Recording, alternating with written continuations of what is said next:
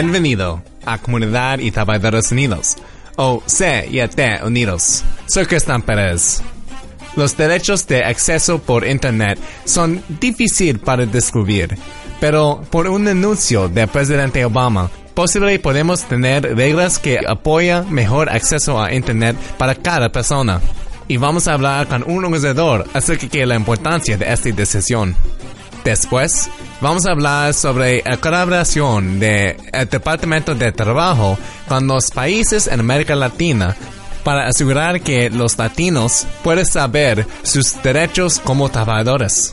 Este programa es posible con el apoyo de Long Island Federación de Labor, AFL-CIO, Fusco, Brandon Rada, los abogados de discapacidad y Labor Lines. Espero que disfruten el programa y Bienvenido a Comunidad y Trabajadores Unidos, o CIT Unidos. Soy Cristian Pérez. Vimos acción reciente por el presidente Obama acerca de los derechos de acceso a Internet. Y por esta decisión, fácil podemos ver que todas comunidades, toda gente pueden tener igualdad de acceso en línea. Y para entender un poco acerca de lo que necesitamos hacer para asegurar igualdad de acceso y la importancia de la acción o de lo que el presidente dije, estamos aquí ahora con Steve Anderos, quien es organizador nacional para el Centro de Justicia en los Medios. ¿Qué fue tu reacción a la decisión que el presidente Obama quiere cambiar los leyes para el FCC o la organización que está en carga de los leyes para medios de comunicación. Sí, ahorita el FCC está tratando de decidir las reglas que van a regular el acceso al Internet. Básicamente, ¿qué va a ser nuestra experiencia en el Internet? Hay muchas corporaciones como Comcast y Verizon que les gustaría convertir el Internet como el próximo sistema de cable, en donde el usuario, nosotros, pagaríamos por tener acceso a ciertas páginas de web y no tener acceso a todo el Internet como es la situación ahorita. El presidente Obama básicamente lo que hizo fue sacar un comunicado que clarificando su posición en este asunto. El asunto de las reglas en las que estamos hablando se llaman neutralidad de la red, o en inglés le llaman net neutrality, pero es básicamente el principio de que en el Internet, si yo tengo acceso al Internet, yo puedo tener acceso a cualquier página de web que yo quiera, no importa si sea basada de una corporación, si sea por parte de un grupo comunitario, de algo educativo, que la cuestión es en el Internet podemos tener acceso a cualquier información que nosotros queramos tener acceso. Entonces la, el comunicado que hizo el presidente básicamente reiteró su posición en eso, que apoya una neutralidad en la red del Internet, en donde nuestras voces son protegidas, en donde todas las páginas del Internet sean tratadas iguales. Y les dijo al FCC que deberían de comenzar a regular el Internet como una utilidad pública, similar a como tratamos el teléfono. Pero ahorita el FCC ha dado indicaciones que no está seguro exactamente cuáles reglas van a aplicar al Internet y las consecuencias pueden ser bien graves porque para nosotros el Internet ya toma un rol en nuestras vidas que es más, no es solamente una plataforma de entretenimiento, sino que es una manera en cómo nosotros nos sobrevivimos, es como aplicamos por trabajo, es como lo usamos para nuestra educación y estas reglas pueden tener graves consecuencias para las comunidades, comunidades latinas y comunidades de colores, gente pobre, porque puede beneficiar mucho a, a las corporaciones y a consecuencia puede dejar que nuestras voces no cuenten en el Internet. ¿Cómo podemos asegurar que las reglas que podemos desarrollar pueden asegurar que tenemos buen acceso a línea o buen acceso a internet que no está contra de los negocios o contra del consumidor? Para nosotros la neutralidad de la red simplemente quiere decir de que nuestras voces cuentan en el internet, que si yo comienzo un sitio, una página de web hablando sobre la necesidad por una reforma migratoria, que ese sitio, esa página de web se pueda acceder igual como una página de, de CNN o de Univision o lo que sea para nosotros hay ciertas cosas, ciertos elementos de una neutralidad de la red. Una es de que compañías como Comcast, Verizon y Time Warner no tengan el derecho de bloquear ningún sitio en el web. Hemos visto ejemplos en el pasado en donde compañías como Verizon han bloqueado el acceso de ciertos sitios y eso no es justo, eso no, eso no debería de pasar en el Internet.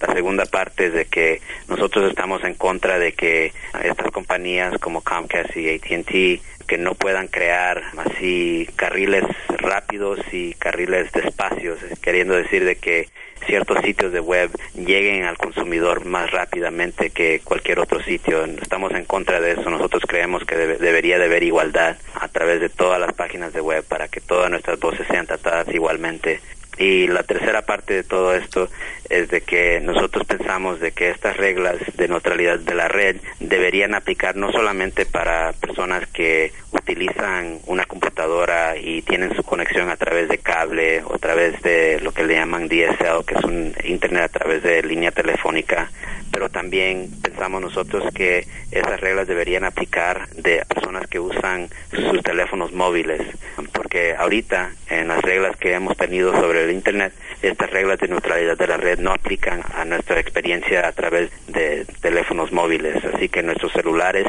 el Internet que nosotros tenemos acceso ahí no está protegido, nuestras voces no están protegidas a través de esa plataforma. Y es algo injusto porque para comunidades de colores y específicamente para latinos, el 60% de latinos utilizan su teléfono móvil más que cualquier otra cosa para tener acceso al Internet, queriendo decir que para nuestra comunidad esa es la manera en que nosotros llegamos al Internet, esa es la manera en que mamá tiene acceso al Internet, mis primas tienen acceso al Internet a través de sus celulares. Para esas personas que no tienen el recurso de poder tener una conexión de Internet en su casa y también una conexión de Internet a través de su teléfono móvil, que solamente pueden escoger una por circunstancias de pobreza, es tan importante de proteger la experiencia de esas personas que están en el Internet, que ellos puedan tener acceso a todo el Internet, a cualquier página que ellas quieran y poder proveer también información a través de esas plataformas, que sus voces sean protegidas.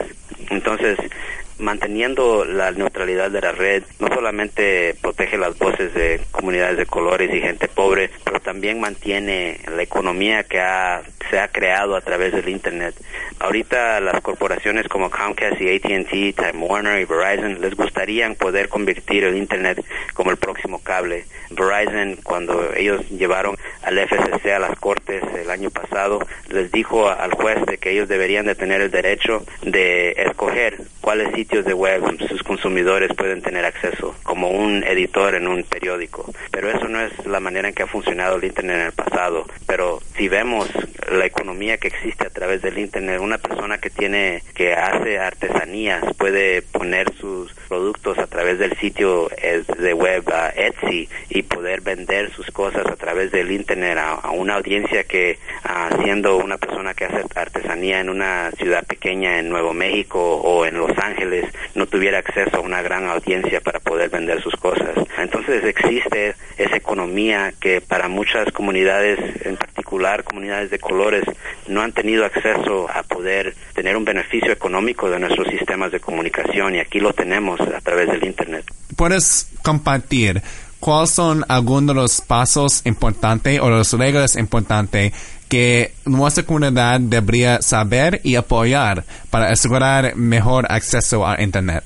Me gustaría presentar un par de ejemplos para poder mejor entender qué es lo que estamos hablando aquí al respecto al Internet. Si nos ponemos a pensar en las calles públicas, en las carreteras públicas, eso es básicamente el Internet, pero en una manera física, donde nosotros tenemos carreteras para poder llegar a nuestro destino, sea el trabajo, sea nuestra casa, sea la escuela. Ahora imagine que si en esas carreteras públicas algunas compañías tuvieran el derecho de bloquear nuestro acceso a, ciertas calles, nuestro acceso a ciertos sitios que no nos dejaran llegar a nuestro destino, fuera una gran dificultad para nosotros al día al día poder sobrevivir. Y la realidad es que en esta sociedad en la que estamos viviendo ahorita, que es una sociedad de información, de una sociedad de Internet, mucho de la manera en que nosotros nos comunicamos trabajamos, sacamos beneficios y sobrevivimos en nuestras vidas es a través del Internet. Si queremos aplicar por un trabajo, lo hacemos a través del Internet. Si queremos aplicar para una vivienda de bajo recurso, lo hacemos a través del Internet. Cuando yo le ayudé a mi mamá a aplicar por sus beneficios de disabilities, lo tuvimos que hacer a través del Internet para crear un appointment con el servicio de migraciones. Muchos de estos servicios están coordinando a través del Internet. Entonces, el Internet es básicamente las carreteras digitales y lo que nosotros estamos tratando de preservar es de que se traten como calles que son públicas, que son para el propósito de nuestra sociedad para poder llegar a nuestro destino. Ahora otro ejemplo en el que usamos muchas veces es que nosotros queremos que el FCC trate de regular el Internet como ellos regulan ahorita el teléfono, en donde si yo hago una llamada a mi mamá o a mi abuela, o a mi amigo, no importa dónde sean que ellos estén, mi llamada va a llegar y compañías de teléfono no tienen el derecho de mirar, oh, Steven le está llamando a su mamá, no le voy a dejar que llegue esa llamada porque yo no quiero. Ahorita nuestras compañías de teléfonos básicamente solamente son los dueños de la infraestructura que deja que mi llamada llegue a mi mamá, pero no son dueños de la información que está dentro de su infraestructura. No tienen el derecho de decidir cuáles son las llamadas que van a llegar a su destino y cuáles no.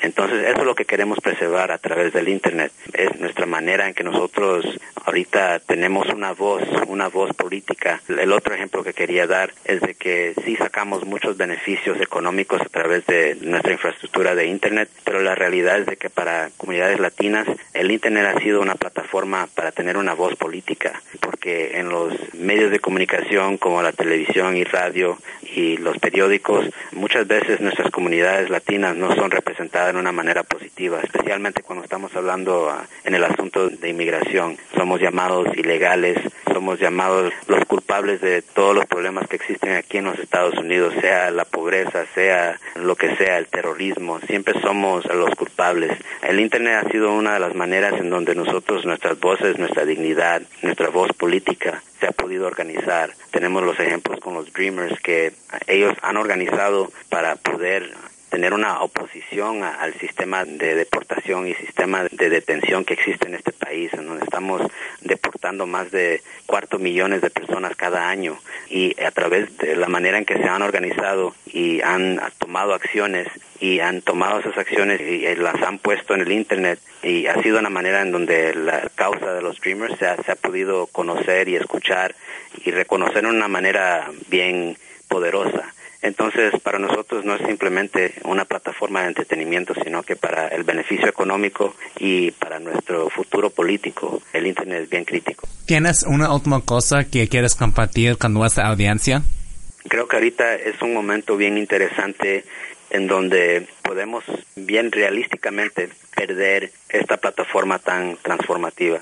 Entonces, aunque sí, a, entender los asuntos de neutralidad de la red, pueda que sea un, un, poco difícil, pero nosotros solo tenemos que ponernos a pensar en el futuro.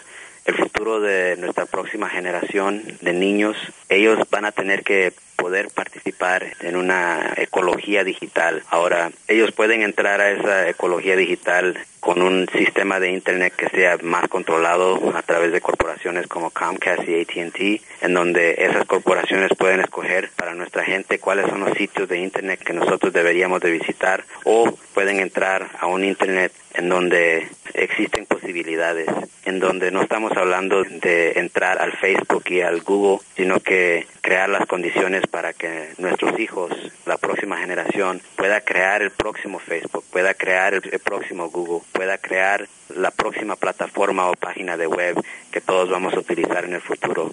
Eso es lo que estamos queriendo preservar, esa creatividad, esa innovación, esa posibilidad de, de fuerza política. Entonces, mi consejo para todo el, el, público es de que nos tenemos que integrar en la conversación. Si es simplemente hablando con nuestra familia o nuestros vecinos o tomando la acción de llamarle al FCC o mandarle un email o mandarle comentarios al FCC que preserven la neutralidad de la red en el Internet, tenemos que hacer ahora, porque si no lo hacemos vamos a perder esta plataforma tan crítica que es para nuestras vidas. Si alguien quiere involucrar en esta campaña, ¿dónde ellos deberían ir? Si gustarían integrarse más en la lucha, pudieran visitar nuestro sitio de web que es mediajustice.org. M-E-D-I-A justice.org. Gracias. Otra vez hablemos con Steve Neros, quien es organizador nacional para el Centro de Justicia en los Medios, o Center for Media Justice. Y gracias para tu tiempo. Gracias. Ya volvemos a CIT Unidos con Cristian Pérez después de estos mensajes.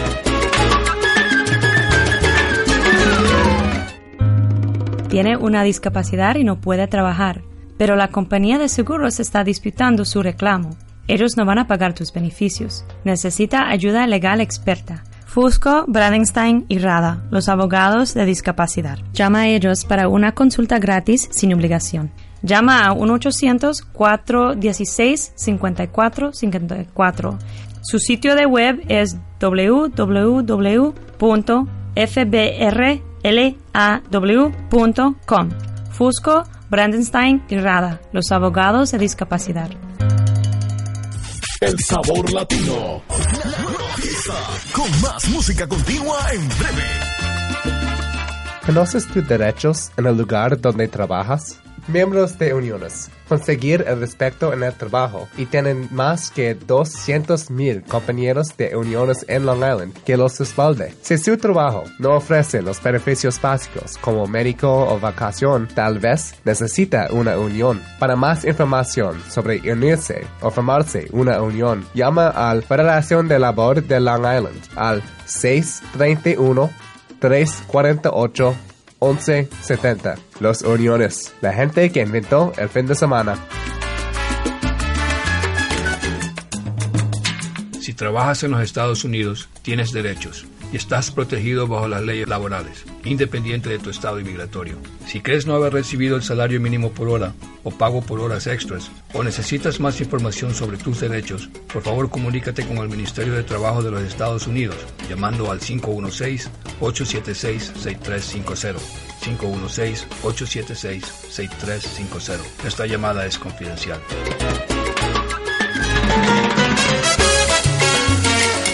Y ahora aquí es más de CIT Unidos con Cristian Pérez. Bienvenido a Comunidad y Trabajadores Unidos, o CIT Unidos. Soy Cristian Pérez.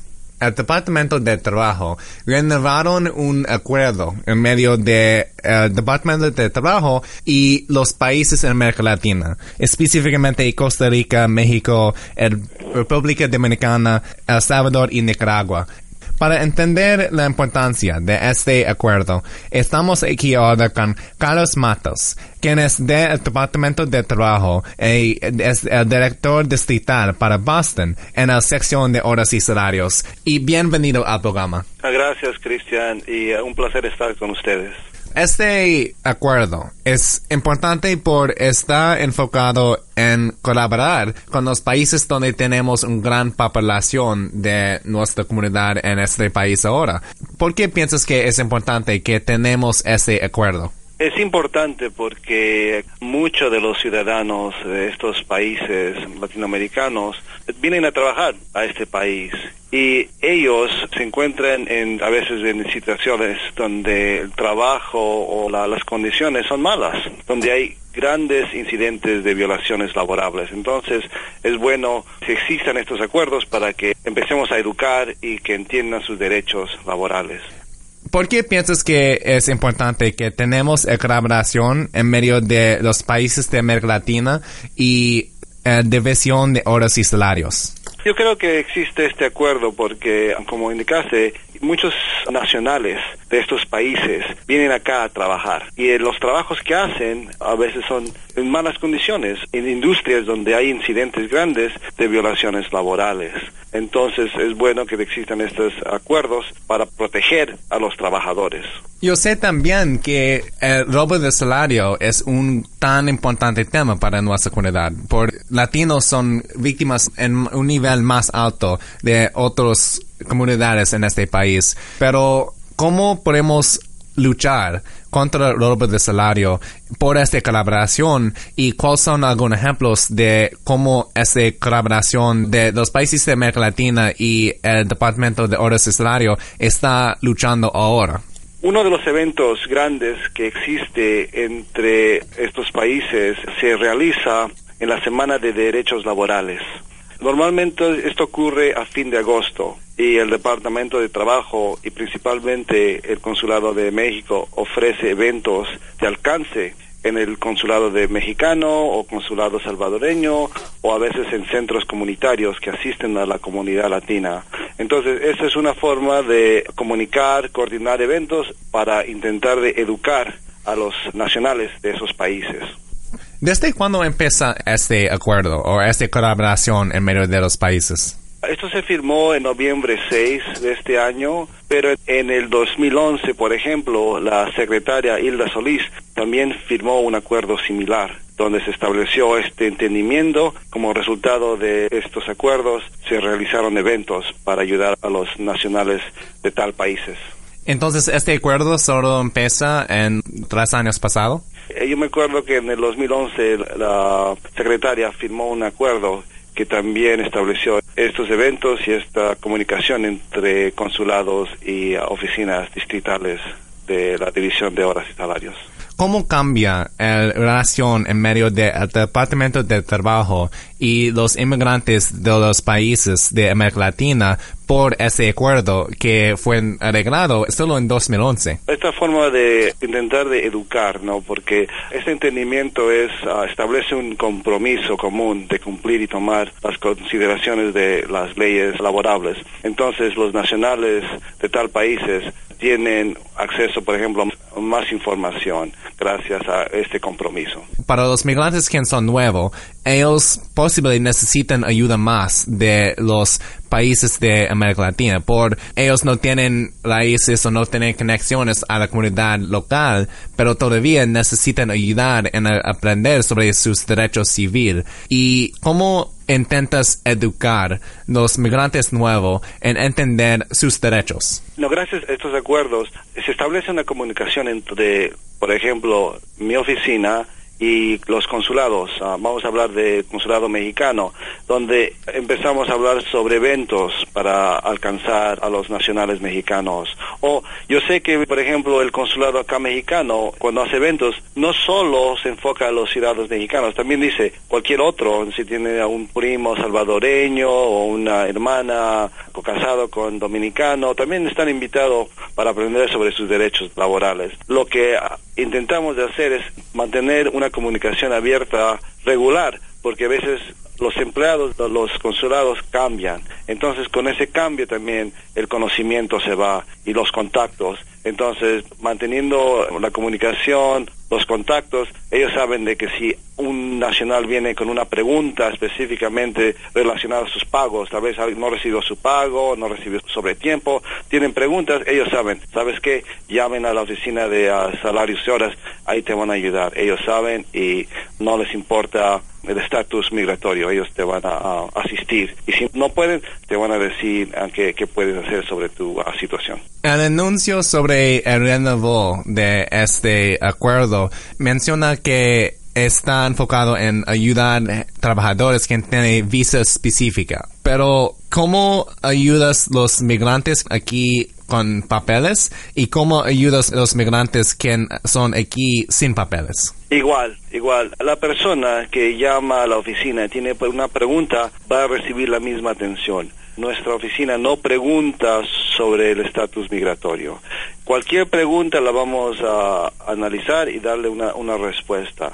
Y es importante decir que nuestra oficina no está de un lado, ¿no? no está de un lado de trabajadores o de empleadores. Nosotros queremos que todos, que todos sepan sus derechos y cumplan con las leyes laborales. ¿Viste una diferencia en el nivel de educación o el nivel que los migrantes entienden sus derechos después de este acuerdo se fue arreglado en 2011? Sí, ahora por ejemplo, si una persona va al consulado mexicano con tal problema, ellos saben dónde dirigir, porque yo sé que los consulados reciben mucha gente con varios problemas, varias situaciones diferentes, ¿no?